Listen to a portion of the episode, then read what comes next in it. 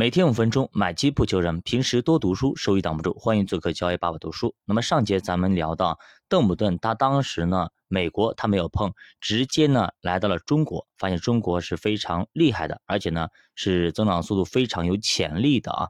在两千年左右呢，当时中国已经成为世界代工厂，这些迹象都表明中国经济将迎来高速增长，而这个增长过程呢，跟日本和韩国一样。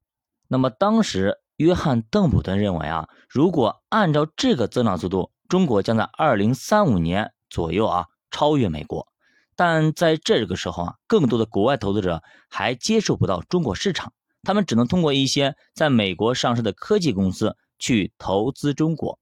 那么两千零三年，美国的投资机会乏善可陈，没啥东西，于是呢，他就主动来中国找机会。那有些人说不是，两千零三年美国是牛市啊。确实是啊，到两千零七年也是牛市，但是呢，作为价值投资者的邓普顿却不这样认为，他认为太贵了，我不想买，就是这个意思。所以作为右侧的趋势投资者，觉得哎非常好的一个市场。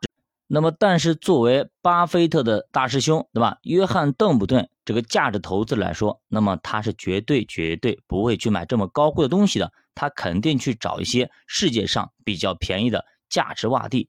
于是呢，他就来到了中国。两千零四年九月份，他找到两只中国股票，一个是中国移动，一个是中国人寿。那当时呢，他也不能直接投资咱们 A 股，对吧？他就嘛，要么就是去香港投资，要么呢就在美国买一些存托凭证。因为那个时候人寿还没有回归 A 股，他在中国人寿上三年就赚了十倍啊，在中国移动上也是有五到八倍的收益。当然呢，这其中呢有点特殊因素，也就是说那个时候啊。两千零七年都知道 A 股是有一个超级大泡沫的啊，超级大泡沫啊，到现在还没有超越啊，都没有超越过两千零一年那个高点，所以呢，几乎你买什么都有几倍的收益，所以大家看到了没有？你的选择比你做什么更重要。哎，你选择对了市场，可能你就赶上了这个时候。那么当时如果他去投美股，对吧？他去投 A 股是完全不一样的，对不对？所以说呢，我们在选择标的的时候一定要慎重。慎重再慎重。好的，那么基本上以上内容就是咱们约翰邓普顿教你逆向投资这本书的全部内容了。那么当时写作这本书的时候呢，应该是美国的次贷危机还没有爆发，而在二零零五年中期呢，约翰邓普顿再次表达了对于美国房地产的担忧啊。最后呢，约翰邓普顿说了一句话：如果你想比大众拥有更多好的表现，那么形势就必须异于大众，也就是你要站在大众的。对立面要跟大众不一样，所以说呢，如果当时美国的民众们他们读了这本书，如果有所启发，他们停止了投资美股，那么他可能就会躲过次贷危机，是不是这样的道理？所以说我们多读书有多么多么的重要，可能对我们保护我们身家、保护我们的本金等等都是有非常大的帮助的。那么咱们也分享完了这本书，大家可以总结一下。看看你有没有从一个从众的思维变到一个冷静的思维，在别人陷入狂热的时候，你能否保持冷静？你怎么样保持清醒的头脑呢？你要怎样去面对客观规律？你永远记住那句话：世界上从来就没有什么新鲜事儿，别去相信什么这次不一样了。然后呢，你要清楚我们买的一些公司的价值以及市场的价值。我们看邓普顿。用到很多，比如增长率啦、市盈率啊等等，会用到很多的指标。所以说，我们要把一些常用的指标印在我们脑海里，我们要知道它是什么，别到时候我们什么也不会，那肯定是不行的。比如这个企业的 PEG、PE 对吧？ROG 等等都要会。我们这个企业跟同行业比，它到底属于什么段位？它跟去年自己比又属于什么段位？它是增长了还是落后了？如果发现市盈率低于增长率的时候，就是你的投资最佳时机，然后呢，我们要用一些全球视角去做投资，不能够局只局限于某一个领域，比如说 A 股的某一个领域，比如说仅仅是 A 股，那也不行。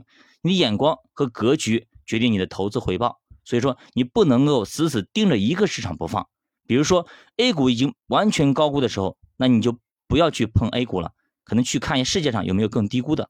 对吧？比如说现在世界上全部市场都稀里哗啦，都很高估，都很烂，对吧？所以说 A 股就是一个价值洼地，就是一个市场非常好的地方。所以说北上资金才没有走，对吧？甚至才往回流，是吧？就是这样一个道理。北向资金它不回去救美国，它留在中国，甚至源源不断的流，因为欧洲包括美国那边、日本，对吧？都稀里哗啦不好，甚至大流也做空了欧洲。所以说，那么世界上都不太平，反而 A 股那么最确定，增长率也最高，未来呢前景最好。所以说大家都来投 A 股，所以说 A 股这一两个月才能走出独立的行情，大家都在跌，反而 A 股在涨。那么同样的情况，不是我们多优秀，而是我们前面一年半跌的太多了，我们已经跌到地板上了，别人可能还在空中飘。所以说，我们要把眼光给放大一点，去面对世界整个市场，每个格局不一样，对吧？然后呢，最后呢，我们要多资产去配置，来构筑我们的安全带。我们读过很多大师经典，无一例外的，他们都不去预测市场，他们更愿意通过资产间的价格比较来得出结论。股票收益率降低，甚至比债券还低的时候，那就是股票高估的时候，也告诉你该离开了。用债券来保护你的投资市场、投资结果、投资成果等等，去止盈。而股债双杀的时候，历史也出现过，但是往往比较短暂。遭遇股债双杀，你就要放弃债券去买股票，因为股票收益率肯定会有更大的吸引力。比如说我们现在，比如说再往前推半个月，对吧？或者推一个月，就是这么个情况。所以说呢，这个时候我们就要把债券卖掉，去买我们的前锋，我们的股票，就是这么一个思维。当然了，债券走的呢一般般，你说双杀也不至于，但是它的诱惑力，它的一个投资的吸引力完全是弱于股票的。所以说，我们要把我们的前锋、中场的仓位加大一点。守门员相应的减少一点，教读书陪你一起慢慢变富。如果大家对投资感兴趣，可以点击主播头像，关注主播新品团，跟主播一起探讨投资智慧。再见。